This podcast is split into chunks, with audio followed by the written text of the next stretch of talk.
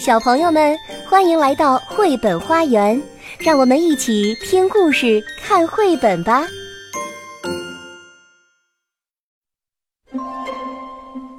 小朋友们，好久不见啦！我是月亮阿姨。今天我给大家带来一个大灰狼咕噜的故事，它的名字叫《羞耻的秘密》。作者是日本著名的绘本作家木村裕一，插图呢是我们非常熟悉的宫西达也，他也是日本非常有名的绘本作家，由荣信文化编译。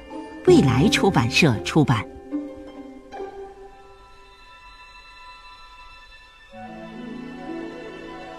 大灰狼咕噜一点儿也不喜欢自己的妈妈，很奇怪吧？因为他的妈妈是黄鼠狼。更羞耻的是，伙伴们都知道了这件事儿。咕噜的妈妈是黄鼠狼。大家经常嘲笑他，甚至把他也当成黄鼠狼。这简直是奇耻大辱！咕噜想：黄鼠狼怎么可能生出大灰狼呢？不会。事实是这样的：咕噜刚出生不久就失去了妈妈。黄鼠狼捡到小小的咕噜。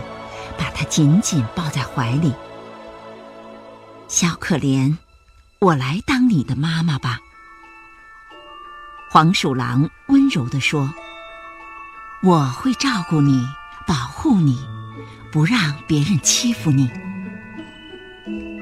为了不再被嘲笑，咕噜不找以前的伙伴了，他跑到远处的山里，和别的大灰狼一起玩。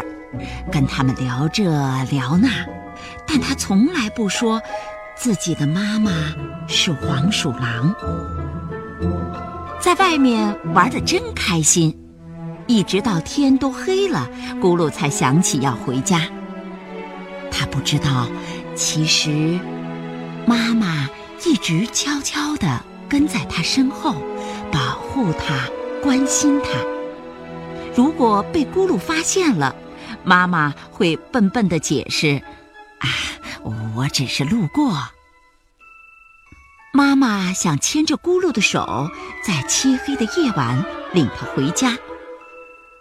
嗯，那你以后能不能别路过这里？咕噜甩开了妈妈的手。我已经长大了，再也不需要你了。啊，宝贝，看到你没事就好。妈妈总是说着这句话。咕噜一天一天的长大了，变成很厉害、很厉害的年轻强壮的大灰狼。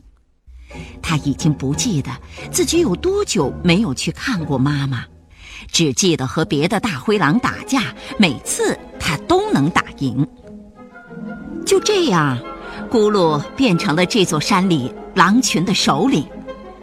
我是无敌的，他在心里说。不过，他很担心那个秘密被发现。首领的妈妈竟然是黄鼠狼，这是一个令咕噜非常非常羞耻的秘密。如果被大家知道的话，如果传出去的话，那多丢脸呀！有一天。咕噜收到临近山头上头狼的挑战信，明天在山脚下决斗。哼，竟敢挑战我！咕噜自信满满的来到山脚下，可是他不知道来赴约的不止一头狼，他们躲在暗处想做什么？隆隆。好多好多的石头滚下来，像长了眼睛似的，全部冲向咕噜。啊，这是怎么回事？啊，我的腿，我的腿被砸到了！狼们看到咕噜被砸伤，一拥而上，咬他，打他，踢他。咕噜连还手的机会都没有，就被打倒了。不能这样放过他，就是狠狠地揍他。他们还不住手，仍然不停地在打骂着咕噜。咕噜一动不动。突然，一个黑影窜了出来，虽然瘦小，但很灵活。狼们吓了一跳，他们居然都被这个小东西伤到了。小东西，你找死啊！刚开始，这个小东西还左跳右跳，躲避着狼群的袭击。可是，它渐渐的体力不支了。狼们抓住了这个小东西，像对待咕噜那样咬它、打它、踢它。过了一阵子，咕噜的伙伴们赶来了，你们住手！他们大吼着赶走了那群卑鄙的狼。咕噜，你没事吧？大家搬走咕噜身上的石头，扶着他，慰问他。我，我没事。嗯，刚才有个影子。咕噜看到山丘后有个影子倒下了，他一下子站起来，要走过去看个究竟。那是他的妈妈，黄鼠狼妈妈。妈妈！咕噜抱起妈妈，呼唤着。哭泣着，拼命的想摇醒妈妈。听着咕噜的声音，妈妈缓缓的、轻轻的睁开眼睛。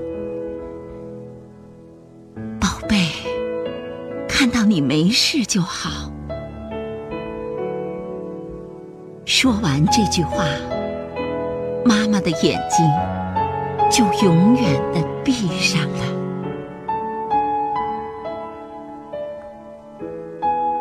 为什么咕噜会管一只黄鼠狼叫妈妈？难怪我们没见过咕噜的妈妈，这这是怎么回事啊？伙伴们窃窃私语，而咕噜抱着妈妈嚎啕大哭。这是我的妈妈，世界上最温柔、最可爱的妈妈，谁都比不上她。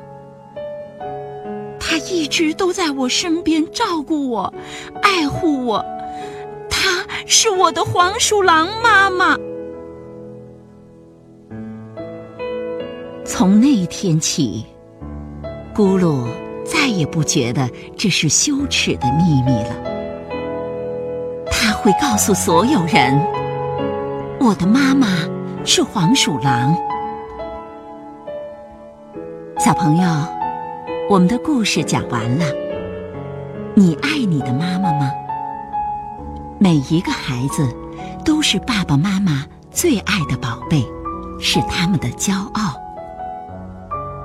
我是月亮阿姨，再见。本节目由爱乐公益出品。